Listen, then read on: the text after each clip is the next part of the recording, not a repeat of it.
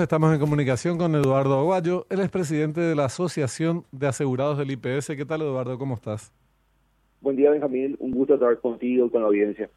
Bueno, estábamos manifestando ya desde ayer eh, nuestra preocupación superlativa por este tema que se plantea nuevamente en el IPS, que no nos da tregua en materia de malas noticias. El Consejo de Administración, me refiero, eh, que había resuelto el pasado 31 de mayo, había sido se filtró esta información, disponer de recursos provenientes de los alquileres, arrendamientos, para completar lo que le faltaba para pagarle a los asegurados. O sea, ya hay problemas para pagar, no a los asegurados, perdón, a los jubilados. Eh, ya hay problemas para pagar a los jubilados, algo que se dibujaba en el horizonte recién para el año 2038. Eh, es decir, dentro de 15 años, y ya está pasando ahora.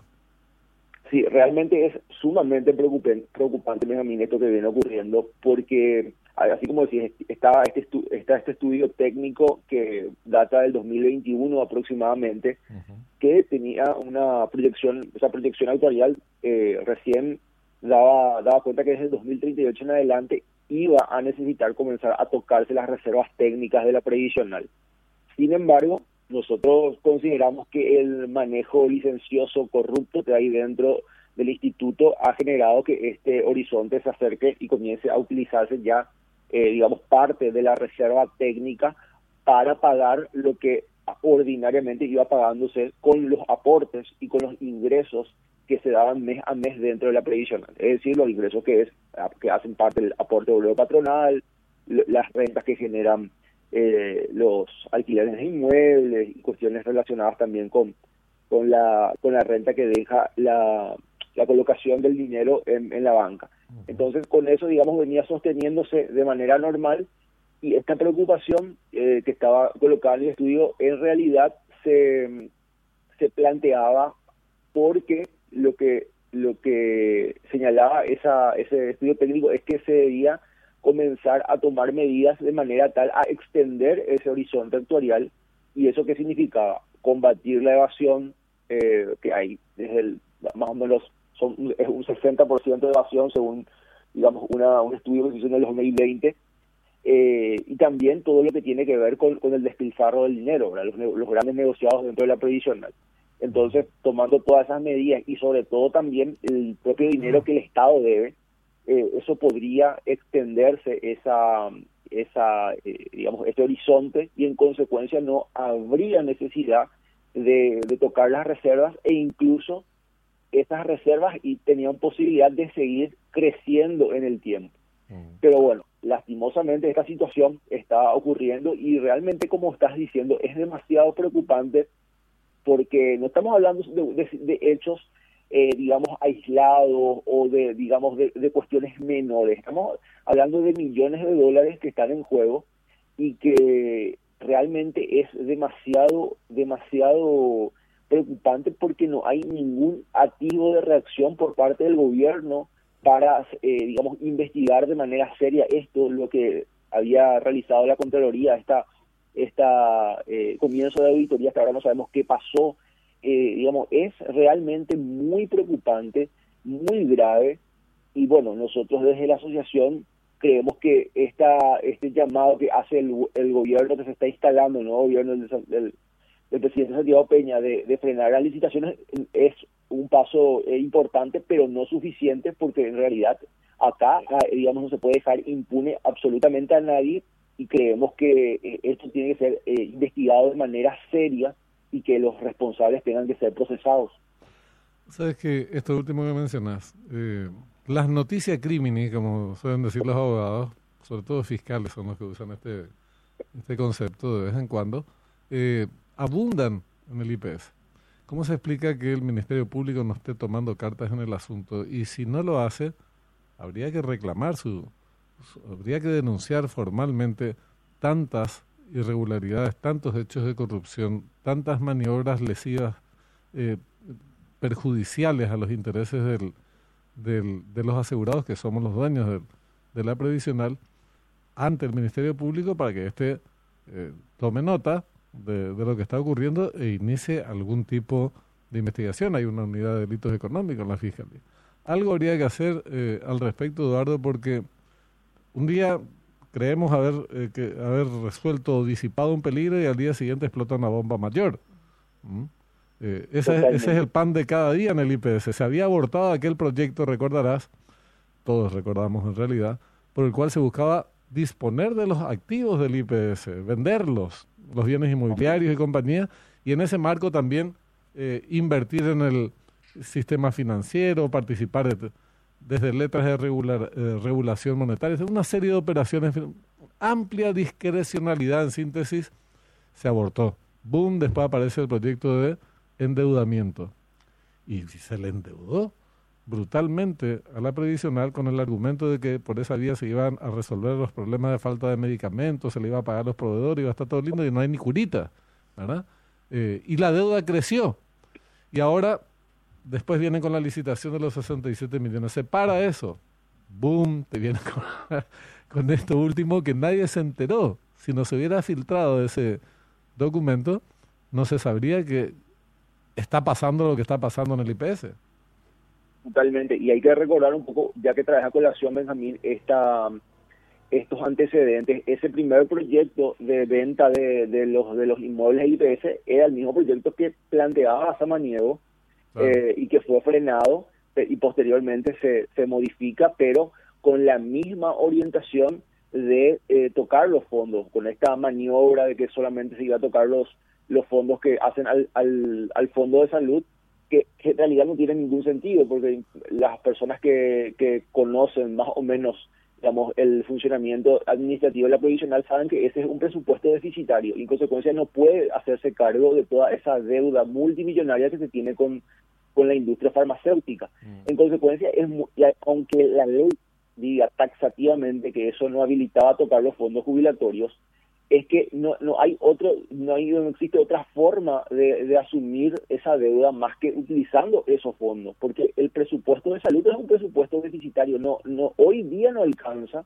eh, digamos, y eso se, se, se, evidencia a partir de toda la situación de, de, descalabro del sistema de salud, y nosotros tenemos las sospechas de que justamente esta ley que habilitó eh, la, el pago a, la, a, la, a los proveedores en realidad está siendo eh, rapiñado, los fondos jubilatorios están siendo rapiñados y por eso existe este descalce tan significativo, porque no hay forma de explicar el Batalla ni ninguno de los consejeros, hasta donde yo tengo entendido, han dado ninguna entrevista a los medios de prensa, eh, no pueden explicar cómo a partir de, del 2021, que se planteaba que en el 2038 recién se podría empezar a utilizar las reservas técnicas y no se hacían los ajustes y las reformas, repentinamente digamos, comienzan a, necesitar tocarse esos fondos para pagar gastos que son, eh, digamos, ordinarios y que se venían eh, soportando con los aportes.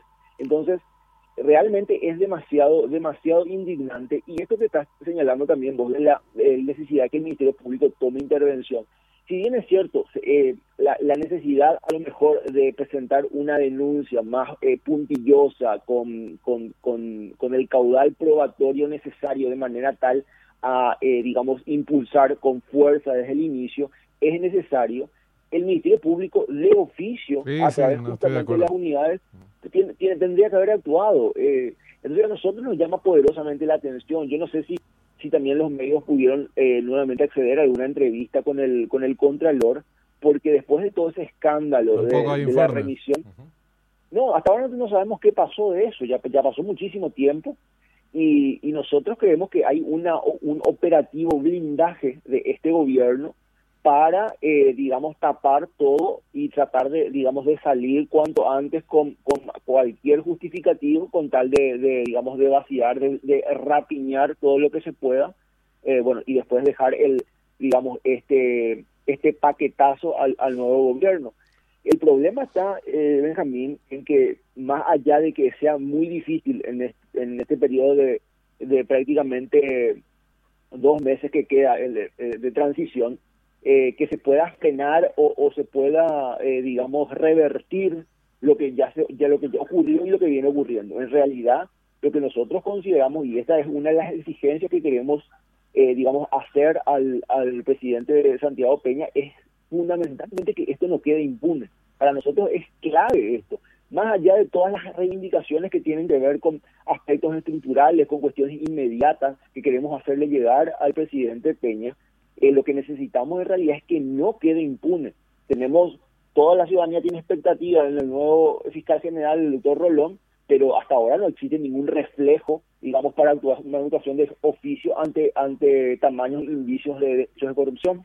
Sí, sí, es, es rara la, la inacción de, del Ministerio Público, por eso tal vez sea necesario ir a decirles, miren, está pasando esto, por si no tomaron nota les contamos, ¿verdad? Exacto. Eh, y bueno, por esa vía presionó. Ahora, lo extraño también de esta situación que se plantea ahora es que ayer nos decía Pedro Jaley que aumentaron las recaudaciones.